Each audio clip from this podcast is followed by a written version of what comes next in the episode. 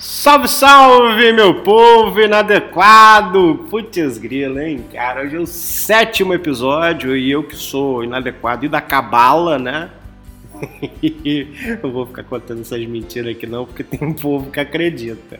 Mas é o número 7, é o número de Deus, cara. É o número de Deus. Não discorda de mim. Não discorda! É o número de Deus.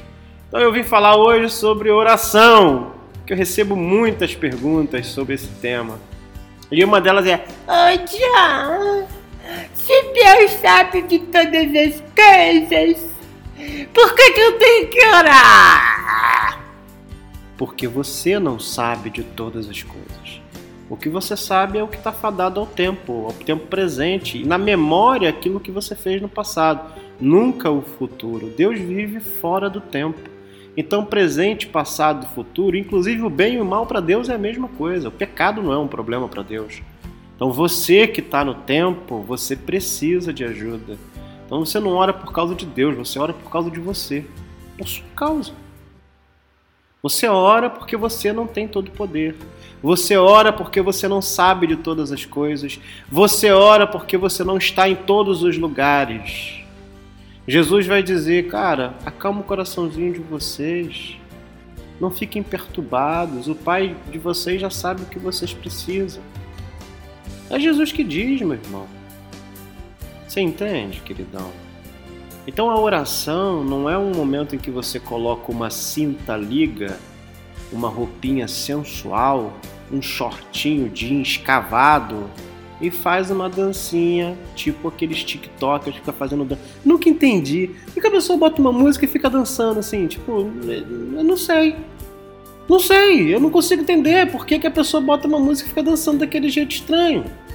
Na frente da, da câmera, né, cara? Não, não sei. Então, não adianta você fazer isso. Deus ele não pode ser seduzido. Deus ele não pode ser convencido. Deus ele não pode de maneira nenhuma ser persuadido, seja pelo seu tom de voz choroso, seja por você estar de joelho ou não, seja por você de alguma forma se humilhar, se rasgar, raspar a cabeça, tirar a barba, se cobrir de pano de saco, jogar cinza na cabeça. Deus não pode ser convencido por nada que a gente faça. Mas nós, de alguma forma, necessitamos de oração tanto como um processo quase que clínico terapêutico, e obviamente os psicólogos vão me perguntar, eu estou sempre indicando que o povo faça terapia, mas entendo, é necessário falar. Obviamente que uma escuta especializada é muito mais importante, mas é necessário que a gente fale. De todas as formas, fale. Diga. Tem gente adoecendo porque não fala. Então a oração ela tem essa particularidade em que a gente se expõe, em que a gente diz, em que fala tudo, e que minimamente, enquanto a gente fala, mesmo que a gente não diga tudo, a gente está pensando naquilo, a gente está pensando na nossa dor. Então, esse momento de, de, de oração, como um momento de fala e de reflexão, é importantíssimo. E é tão importante também porque a gente alimenta de alguma forma a nossa fé, porque a gente fala com um Deus invisível, intangível, inimaginável.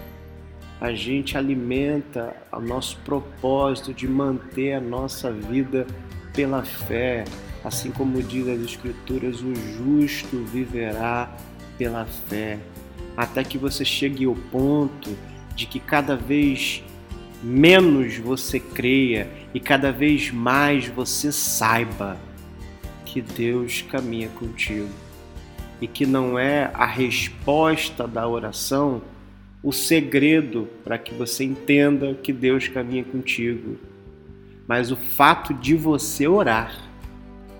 Então você ora porque você não é Deus, você ora porque você não sabe de todas as coisas. Então a oração ela não perde o sentido no momento em que você descobre que Deus não pode ser seduzido. Pelo contrário, a oração ganha sentido porque você entende que é necessário falar, colocar para fora, não adoecer com o que se sente, e você também percebe que mesmo que aquela fagulhazinha que é a dúvida e a gente chama de fé, aquela fagulhazinha diz que do outro lado tem alguém que nos ama e nos ouve.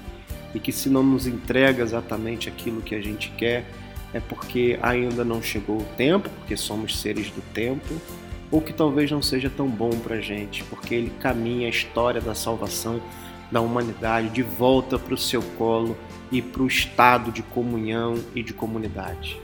Então a oração ela não é um objeto espiritual, não sai uma fumacinha invisível tipo os cosmos dos cavaleiros do zodíaco quando você ora. Quando você ora, você diz. Quando você diz, você reconhece que existe algo maior do que você. Existe algo que está para além de você. Existe algo que não é da sua substância, ranhento, vingativo, ciumento, que existe algo que é transcendente e que te ouve e que te ama e que caminha contigo.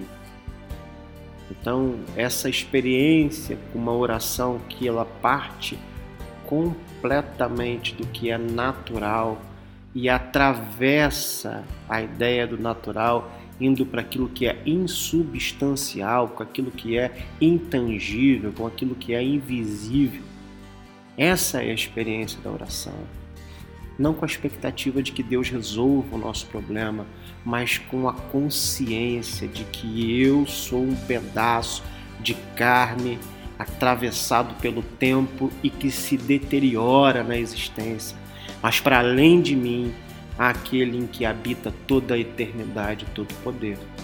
A oração não é para convencer Deus, a oração é para que a gente saiba, para que a gente entenda, para que a gente fale, para que a gente de alguma forma não fique abandonado no meio dessa existência. Então, aqueles que estão sozinhos, se sentindo incapazes, orem, Orem porque existe um Deus no céu.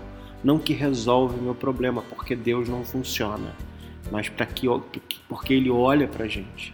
Porque de alguma forma toda a nossa fé e é o pouquinho que resta naquele copo sujo de fé que somos nós, esse pouquinho de fé ainda não desistiu, ainda precisa caminhar um pouquinho mais.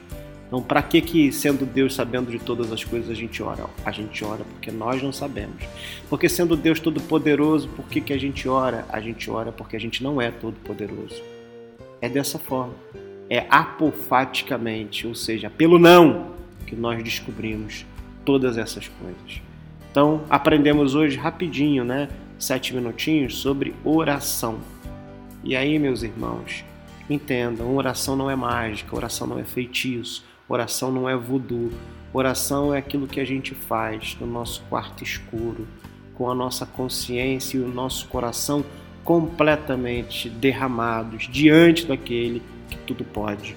Amém, meus irmãos? Tamo junto e a nós.